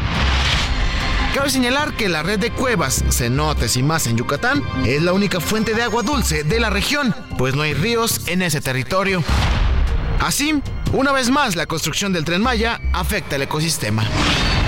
Para la una con Salvador García Soto, Iván Márquez. Dos de la tarde con 42 minutos. Retomamos la información deportiva con Oscar Mota. Señor Mota. Rápidamente, querido Salvador García Soto, amigas, amigos, hoy un gran día para ganar. Terminó hace unos instantes el último partido de los Naranjeros de Hermosillo que están representando a México en la Serie del Caribe. Vencieron cinco carreras a dos a Nicaragua. Esa es la buena noticia, que se despiden con un triunfo. La mala noticia es que eh, se van eliminados de la Serie del Caribe con un récord de dos ganados y cuatro perdidos. No accedieron a las semifinales y pues bueno, termina en una eh, eh, participación mediana de, los Naranjeros. Se esperaba más, ¿no? De esta participación de los Naranjeros. Por lo menos acceder a las semifinales, por lo menos acceder a las semifinales. Evidentemente estamos hablando de la crema innata del deporte, Nicaragua, Venezuela, eh, Dominicana y demás. Cuba, se le ganó a Cuba, por cierto. Entonces, la realidad es que México no tuvo, no tuvo la oportunidad de siempre de mostrar su mejor béisbol. Reitero, un récord de 2 y 4 me parece que sí se queda algo corto. Lo que sí es interesante, querido Salvador, a destacar entre mexicanos que en el mundo, escuchemos lo siguiente. Él es el hijo del Dr. Wagner Jr. Para un extranjero estar aquí en otro país y no tener a su familia junto es difícil, pero eso es lo que significa estar tranquilo, lejos de tu familia. Son las palabras, querido Salvador García Soto, del hijo del doctor Wagner Jr., que se convirtió, aquí hablamos de todos los deportes, y hace apenas unos días se convirtió en el primer mexicano, primer luchador mexicano que es campeón peso pesado de la empresa GHC de, eh, de allá de Noah, en, Japón. Esto para que obviamente la gente que no sigue mucho la lucha libre, pues es un campeonato de muchísimo prestigio, es un campeonato que te viste internacionalmente y reitero, es el primer mexicano campeón GHC y obviamente como él lo dice, lejos de su familia, tiene una campaña ya de año y medio, anda por allá en los Japón. En Japón, vamos a buscarlo para que nos platique su experiencia, ¿no? Por supuesto. sin duda un gran logro porque vivir y estar en Japón no es fácil para un mexicano porque es un choque cultural totalmente eh, pues distinto a lo que nosotros conocemos. Y el enlace que tiene México-Japón diplomático, político, a través de la lucha libre es real, es real. Y este tipo de triunfos obviamente visten y siguen obviamente enlazando este, esta hermandad entre pueblos. Muchas gracias, Oscar Mota. Vámonos rápidamente al entretenimiento con Anaya Arriaga. El entretenimiento con Anaí Arriaga. Anaí Arriaga, ¿cómo estás? Muy buenas tardes. Platícanos que, que dice un artista o cantante, no sé qué sea, un actor que se lo quiso ligar Ricky Martin en, en el Instagram. Cuéntame. Muchos nos preguntamos quién es Danilo Carrera, pero bueno, Danilo Carrera empezó en Univisión en un programa de chismes El Gordo y la Flaca. Y, posteriormente, bueno, lo trajeron aquí a México, fue actor, es exnovio de Michelle Renault, que terminaron muy mal, se iban a comprometer, pero regresó a Ecuador, él es de Ecuador, y hizo unas declaraciones, mi querido Salvador, que eh, él aplica la frase, si lo que vas a decir no es más bello que el silencio, no lo digas, pero se fue de filo y de largo diciendo que pues Ricky Martin lo seguía en sus redes sociales y además literal, oye, ¿cómo no me va a seguir si yo soy del taller del mal? Así lo dijo. Escuchemos un poco de la declaración errónea de Danilo Carrera me seguía Ricky Martin. ya me dejó de seguir. Ya me dejó de seguir, sí, pero me decía el man. Este, nunca lo conocía él personalmente, pero me invitaron varias veces a conocerlos, a como que le decía, ay, que, que te que conocer. Nunca fui, nunca fui a conocerlo. No me interesaba, no, no juego en esa liga. Imagínate. Bueno, pues ahí está. Eh, eh, no juego en esa liga, dice, ¿no? Sí, y además Pablo Morán, que es muy amigo de Ricky Martin, en algunos ayeres se les relacionó sentimentalmente, quedó sorprendido por los comentarios de este conductor, cantante, actor, y dijo, oye, bueno, tú síguelo, pues no necesariamente, eh, si damos seguir quiere decir que ya quiera uno contigo, ¿no? Pero bueno, desafortunados los comentarios y lo ligo con una frase de Bob Marley que dice lo siguiente, Miguel Salvador. La gente que está tratando de hacer este mundo peor no se toma ni un día libre. ¿Cómo podría tomármelo yo? Que hay que iluminar la oscuridad. Así que con esto nos despedimos, mi querido Salvador. Y además te voy a chulear tu chaqueta. Me gustó mucho. Muchas gracias. Tu chaqueta del día de hoy. Te agradezco, querida Anaí. Un abrazo te mando. Gracias. Buena tarde, Anaí Arrega. Fuerte abrazo. Ahí está el entretenimiento con Anaí Arriaga. Y oiga, vamos a un tema interesantísimo. En un país como México, donde, pues lamentablemente, eh, vamos un poco desfasados de la tecnología en el mundo. Vamos, vamos, nos van llegando a veces tarde eh, los eh, avances tecnológicos, pero hay un gran esfuerzo, sobre todo en la sociedad civil, en los sistemas de educación, tanto públicos como privados, por que los niños mexicanos se integren a, esta, a estas nuevas tecnologías, que vayan aprendiendo lo necesario para crear programas de inteligencia artificial, de robótica. Eh, y parte de este esfuerzo es lo que ahora le vamos a comentar. Vamos a hablar de Robotics. Es un, eh, una fundación importante que se dedica a estimular los programas de ciencia y tecnología eh, con los niños de escuelas públicas y privadas. Va a comenzar la temporada 2023-2024 de este programa educativo internacional, First Lego League, en el que jóvenes jóvenes eh, eh, eh, estudiantes de escuelas se enfrentan con proyectos tecnológicos y científicos. Es muy interesante, ahora le voy a explicar. Está con nosotros aquí en, cabina, están llegando y me da mucho gusto recibir a Fernando Montaño. Bienvenido. Fernando. Muchas gracias. Ellos son jóvenes que ahora le voy a presentar, estudiantes que tienen un proyecto muy interesante del que nos van a hablar. Ana Paula Orduña, bienvenida. Gracias. Qué gusto, Ana Paula. Y también está Karim Emanuel Gutiérrez de la Torre. Bienvenido, Karim. Hola, ¿qué tal? Muchas gracias.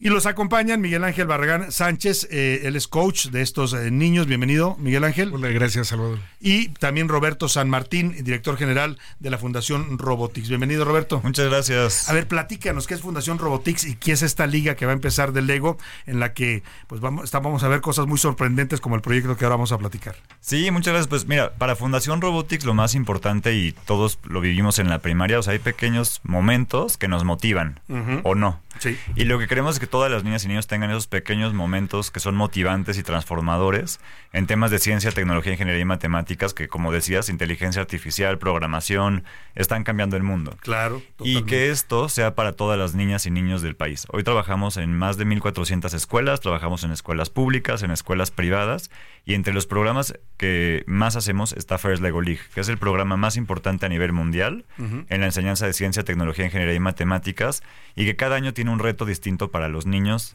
y niñas desde preescolar hasta preparatoria. Este, empezamos de pronto, hace unos años, el reto del agua, el reto de las abejas, de energía. O sea, de toman transporte temas que están en las necesidades del mundo. Y cada escuela, con sus alumnos y alumnas, toca este tema y con ellos resuelven cómo, en su opinión y perspectiva, podrían innovar en estas problemáticas. Qué maravilla. Mire, y parte de lo que logra la Fundación Robotics y, la, y también esta liga de- del Lego es eh, lo que vamos a platicar ahora. Ya le presentaba a nuestros tres estudiantes que están aquí eh, y ellos han diseñado un proyecto para que personas con discapacidad auditiva, personas que no escuchan, puedan interactuar en obras de teatro interesante para que puedan eh, tener esta pues interacción con, con, eh, espectáculos como este. Bienvenidos a los tres, platíquenme, ¿cómo surge esta idea? Ustedes van a participar en la liga con este proyecto. Este, pues bueno, realmente la idea surgió porque en nuestra escuela, como tenemos un, una agencia de teatro llamada Utopía, en el la cual consiste rápidamente en hacer como una obra de teatro anualmente, Sí. en donde, por ejemplo, este año se va a hacer una imitación a la del Gran Showman, en donde hemos notado que sí se le da como mucha... em, em, sí, se le da como mucho eh, apoyo a esta obra, pero no se le da apoyo a las personas que igual y tienen discapacidades Discapacidades. motrices, eh, porque ¿qué, qué tal si una, una persona que hemos visto que generalmente en secundaria hay como muchos chavos que pues igual y quieren participar, pero no hemos considerado sobre las personas que tienen pues estos estas dificultades. Por lo que nuestro equipo se ha encargado de diseñar un, un proyecto que pueda ayudarlos a participar eh, en obras de teatro. Eh, entonces nos vamos a querer especificar en ayudarlos y apoyarlos Claro. para que puedan participar en, en la nuestra, en la de Utopía. La de ustedes. ¿Y cómo hacen esto, eh, Ana Paula, eh, Ana Paola, me- perdóname? ¿Cómo logran esto? ¿Cómo piensan integrar a estos chicos a través de este programa que están diseñando? Bueno, em, pensamos eh, integrarlos pues con una base de apps con realidad aumentada. Em, es en tu celular, tú puedes eh, descargarla y puedes a través de un avatar 3D, puede proyectar em, un, un avatar, o sea que puede que Los movimientos de los una movimientos persona. de una persona Ajá. que capaz no puede hacer Ah, con un traje de movimiento Ajá.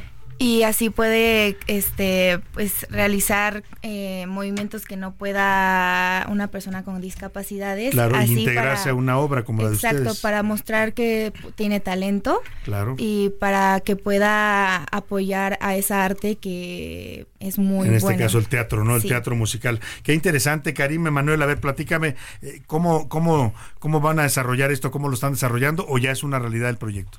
Eh, hasta cierto punto considero que es una realidad, ya que por ejemplo hemos tenido varias pruebas con diferentes aplicaciones, como lo pueden ser eh, a través de realidad aumentada, es lo que estamos trabajando. Por ejemplo, a partir de, por ejemplo, un- nuestros dispositivos celulares, los cuales son iOS y Android por, por el momento, bueno, ajá, los únicos dos. Eh, por el momento tenemos la captura de la mascota de, de la escuela, que la cual es un león. Lo depositamos en un pin o en una cierta imagen donde se quiere insertar. En este caso se puede adaptar a una obra de teatro. Y a través de la cámara de nuestros dispositivos eh, solo se puede, se necesita cargar el archivo 3D del avatar 3D como se mencionó. Y sobre esto, pues fijar la imagen y sobre eso se estará proyectando en el dispositivo. Y de esta manera la podríamos ver todos. ¿Y en tienen la ya obra. personas que han ubicado para actuar con esta, con esta tecnología? Eh, por el momento no, pero sí conocen, no, no alguien cercano, pero sí conocemos. Van a buscar a personas para que vivan esta experiencia, ¿no? Interesantísimo, la verdad, lo que están haciendo, porque es abrir un mundo para las personas con discapacidad que pues, eh, les está limitado, ¿no? Como dices tú, tienen talento, pero no tienen la capacidad motriz para realizar estos movimientos. Los felicito, los tres veo que son estudiantes de La Salle.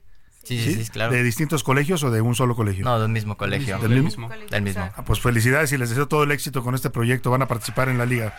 Platícanos rápidamente, eh, eh, Fernando, eh, ¿cuál es el, tema en, con la liga? ¿Cuándo empieza? Los datos para que la gente que nos está escuchando y quiera inscribir alguna institución, perdóname, eh, le dije a Fernando, pero te, te pregunto en realidad a, ti, Roberto. Este, Roberto. Sí, muchas gracias. Este, este dura todo el ciclo escolar y cada ciclo escolar cambia la temática. Esta temática, como escuchaste, tiene que ver con las artes y la ciencia y la tecnología. Tenemos proyectos muy interesantes.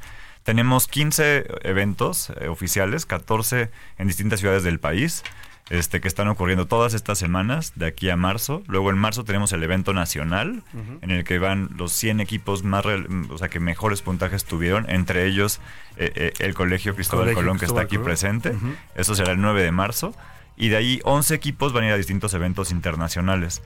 Pues más o menos el 80% de los equipos que están compitiendo vienen de escuelas públicas y, vienen de los 32 estados de la República. Entonces realmente es algo que ya es para todas y todos los mexicanos. Pues los vamos a invitar ya cuando esté la competencia en formal y para ver los proyectos ganadores. ¿Les parece? Muchas gracias a todos, Roberto, Fernando. Gracias a todos los, a los tres chicos y mucho éxito con su proyecto. muchísimas gracias. Agradecemos el tiempo. Vamos a despedirnos de usted. Que pase una excelente tarde. Provecho a nombre de todo este equipo. Le digo gracias y aquí nos encontramos mañana a la una. Por hoy termina a la una con Salvador García Soto. El espacio que te escucha, acompaña e informa. A la una con Salvador García Soto.